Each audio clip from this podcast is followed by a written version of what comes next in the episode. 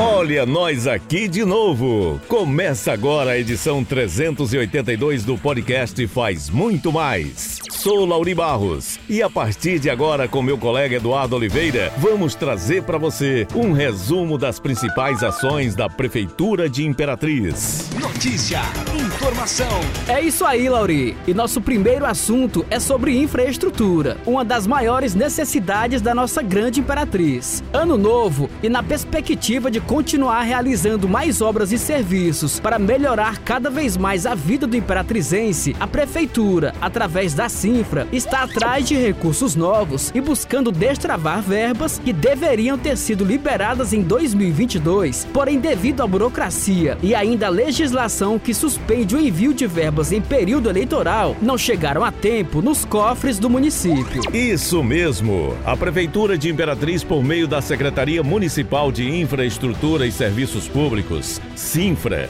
firmou ano passado vários convênios junto ao governo federal para pavimentação asfáltica de ruas e avenidas nos bairros via Companhia de Desenvolvimento dos Vales do São Francisco e do Parnaíba, Codevasf, e do programa Calha Norte, PCN. Tivemos recursos que foram empenhados pelos deputados federais Juscelino Filho, Josivaldo Melo JP, Kleber Verde e os senadores o Everton Rocha e Rodrigo Pacheco, presidente do Congresso Nacional, explica o secretário de Infraestrutura, Fábio Hernandes, ao assinalar que a verba foi destinada para vias dos bairros Vila Nova, Santa Luzia, Parque Alvorada, Vila Lobão e Vila Leandra. Mas essa situação ainda pode ser resolvida, é o que diz o secretário de Infraestrutura, Fábio Hernandes.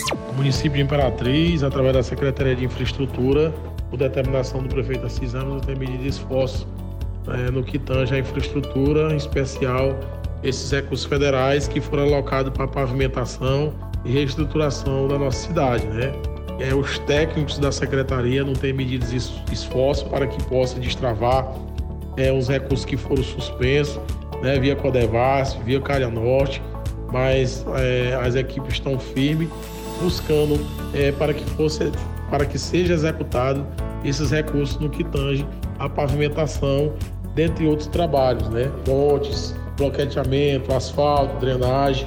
Esses recursos federais também estão sendo ampliados a margem de projetos para que possa, esse ano de 2023, ser concluído e executado esses vários projetos que foram suspenso no ano de 2022. E atenção, a Secretaria de Saúde divulga o cronograma de atendimentos da Unidade Móvel Oncológica em 2023. Em cada mês, as atividades serão realizadas em locais diferentes para atender a um número maior de pessoas, além de descentralizar os serviços de saúde voltados para a prevenção do câncer. O ônibus é adaptado, funciona com os consultórios médicos e espaço da coleta de material, com a oferta de consulta consultas, exames de prevenção do colo do útero, cadastro para mamografia e o exame do PSA para homem. Preste atenção! Cronograma Unidade Móvel Oncológica. Janeiro, CRAS Bom Jesus e CRAS Santa Rita. Fevereiro, UBS Milton Lopes. Março, UBS Ouro Verde. Abril, UBS Vila Nova. Maio, CRAS Bacuri. Junho, CRAS Cafeteira. Julho, UBS Vila Lobão.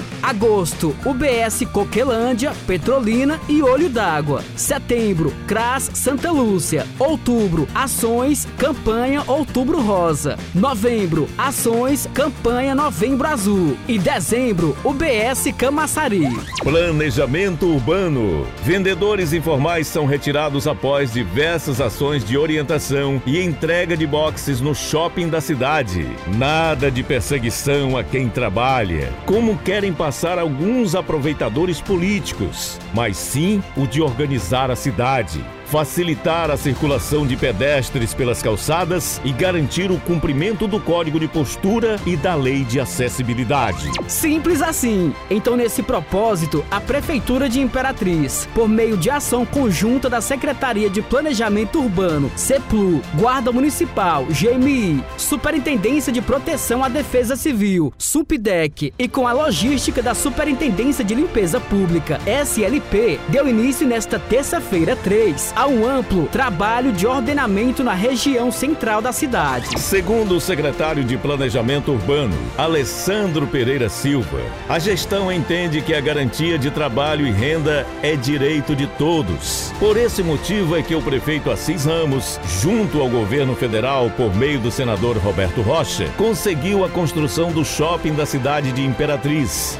O empreendimento é um espaço adequado para que eles comercializem seus produtos de forma tranquila e segura. O titular da CEPLU, Alessandro Pereira, acrescentou ainda que antes da ação, iniciada hoje, a Prefeitura, por meio da Secretaria de Planejamento Urbano, há cinco meses, já vinha notificando e orientando os ambulantes e camelôs a desobstruírem o calçadão Dr. Carlos Gomes de Amorim, assim como as calçadas da Avenida Getúlio Vargas, no centro. Exatamente. Garante a CEPLU que antes das ações para o cumprimento das leis que disciplinam sobre o passeio público, foi realizado um trabalho educativo, onde os camelôs foram orientados sobre as medidas que seriam adotadas. Uma das orientações é que os contemplados com box no shopping da cidade assumissem seus respectivos espaços. Porém, não obtendo êxito com boa parte desses vendedores, desencadeou-se a partir de hoje uma operação onde se fez necessária a apreensão de materiais que estavam obstruindo o passeio público, dificultando a passagem de pedestres, principalmente de pessoas com mobilidade reduzida e o trânsito de veículos. Ouçam o que ratifica o secretário Alessandro Pereira. A Prefeitura de Imperatriz, por meio da Secretaria de Planejamento Urbano,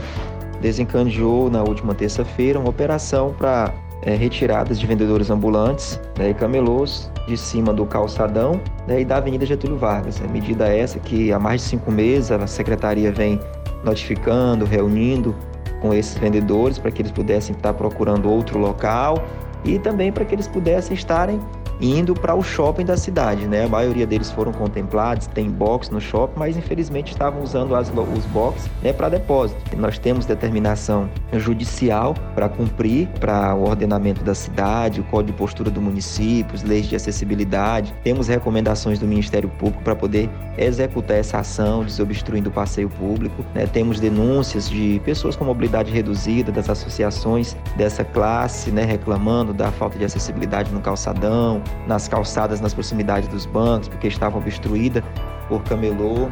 Então a gente fez essa ação na intenção de organizar a cidade, gerando acessibilidade, né? E também uma estética mais bonita para o nosso centro da cidade, em especial o calçadão e a Avenida Getúlio Vargas. Então essa ação ela não é em toda a cidade e nem em todas as ruas, é exclusivamente no calçadão, na Avenida Getúlio Vargas e nas ruas transversais que cortam a Getúlio Vargas.